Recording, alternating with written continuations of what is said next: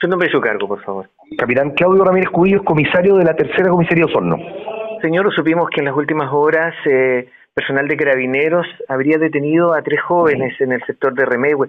¿Se nos puede entregar detalles del trabajo policial, por favor? Ya, a ver, eh, lo primero es aclarar que el Liceo Remehue está en un proceso debidamente judicializado ante el Ministerio Público que tiene que ver con una usurpación no violenta que ocurrió en el mes de abril del presente año. Ese es un proceso.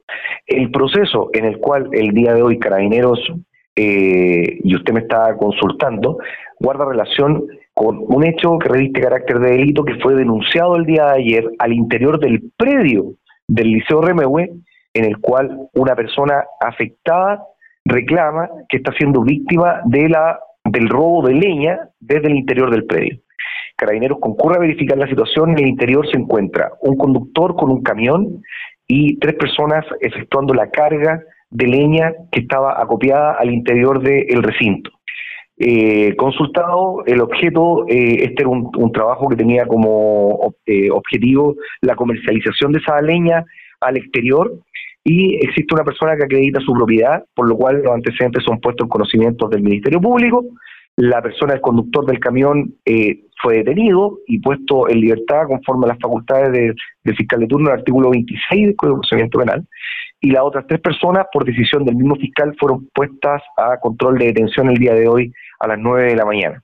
Por lo tanto, hay que separar, una cosa es la usurpación, insisto, en el abril, en abril fue formalizado, hay un proceso y este es un delito de connotación social que guarda relación con un afectado de hurto de madera quien se ha responsabilizado de la denuncia y se han puesto los antecedentes en conocimiento del Ministerio Público de Osorno.